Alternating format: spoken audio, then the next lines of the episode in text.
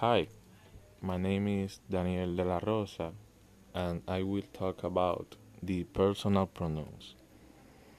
These are I, you, he, she, it, we, you, and they. Thanks for listening and have a nice day.